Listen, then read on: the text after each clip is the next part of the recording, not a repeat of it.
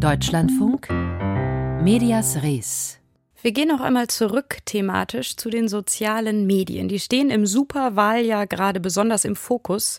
Gestern haben wir darüber gesprochen, welche Rolle sie im Europawahlkampf spielen. Desinformation ist da ein großes Thema.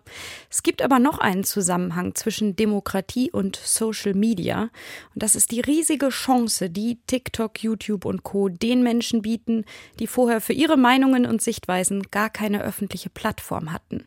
Schülerinnen und Schüler zum Beispiel oder zugewanderte ausgewanderte Menschen oder queere Communities. Allerdings verstummen diese Stimmen schnell wieder, wenn sie mit Hass konfrontiert sind. Das zeigt eine Studie, die heute Vormittag vorgestellt wurde, und zwar vom Kompetenznetzwerk gegen Hass im Netz. Und dieser Studie zufolge ist fast die Hälfte aller Internetnutzenden schon einmal online beleidigt worden. Die Folge sei ein gesellschaftlicher Rückzug. Claudia van Laak berichtet. Der Hass ist laut, der Rückzug leise. Wegen zunehmender Beleidigungen und einem immer aggressiver werdenden Ton im Netz schränkt jeder Zweite seine Internetnutzung ein.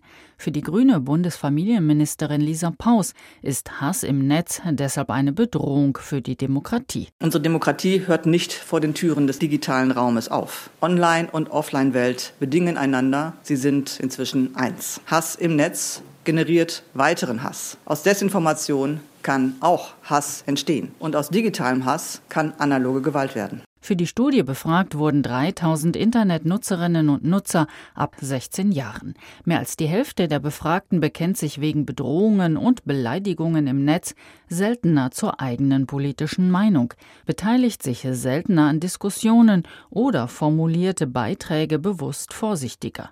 Rüdiger Fries, Vorsitzender der Gesellschaft für Medienpädagogik und Kommunikationskultur. Es verstummen dann also gerade die Stimmen, die eine vielfältige Perspektive in unseren demokratischen Diskurs bringen. Sind die Personen selbst betroffen, kommen zum Rückzug aus dem demokratischen Kurs noch weitere Folgen. Sie berichten insgesamt vom sozialen Rückzug, psychischen Beschwerden und Problemen mit dem eigenen Selbstbild. Wer ist vom Hass im Netz besonders betroffen? Es sind einerseits gesellschaftliche und religiöse Minderheiten, Migranten und queere Personen. Der Hass richtet sich aber auch spezifisch gegen Frauen, sagt Hanna Gleis von der Initiative Das Netz. Hass im Netz hat eine eindeutig misogyne, frauenfeindliche Dimension. Fast jede zweite junge Frau hat schon ungefragt ein Nacktfoto im Internet zugeschickt bekommen und jede fünfte junge Frau wurde schon im Internet sexuell belästigt. Auch Journalistinnen und Journalisten sind Zielscheibe des Hasses, genau wie Politikerinnen und Politiker. Hier trifft es in erster Linie ehrenamtlich engagierte Kommunalpolitiker, die weder Zeit noch eigenes Personal haben, um sich professionell dagegen zu wehren.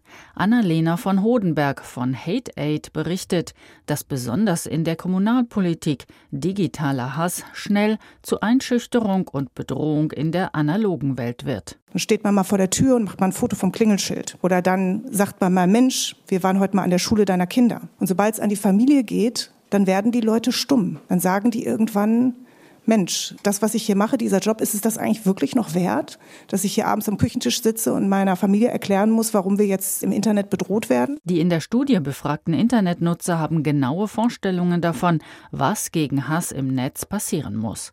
Neun von zehn Befragten finden, dass Social-Media-Plattformen mehr Verantwortung übernehmen müssen. Acht von zehn sind der Ansicht, dass diese Plattformen auch finanziell zur Kasse gebeten werden sollen für die von ihnen verursachten gesellschaftlichen Schäden. Annalena von Hodenberg. Wir brauchen auch eine ganz klare Regulierung der Plattform, damit wir auch wieder einen öffentlichen Raum haben, wo wir auch miteinander ins Gespräch kommen können und uns nicht die ganze Zeit anschreien. Bundesfamilienministerin Lisa Paus verweist auf den Digital Services Act, der an diesem Samstag in Deutschland in Kraft tritt. Er soll die Rechte von Nutzerinnen und Nutzern im Netz stärken und die Plattformen verpflichten, stärker gegen Hate Speech und Falschmeldungen vorzugehen. Der gesetzliche Rahmen reiche aus. Jetzt komme es auf die richtige Umsetzung an, so die Grünen-Politikerin.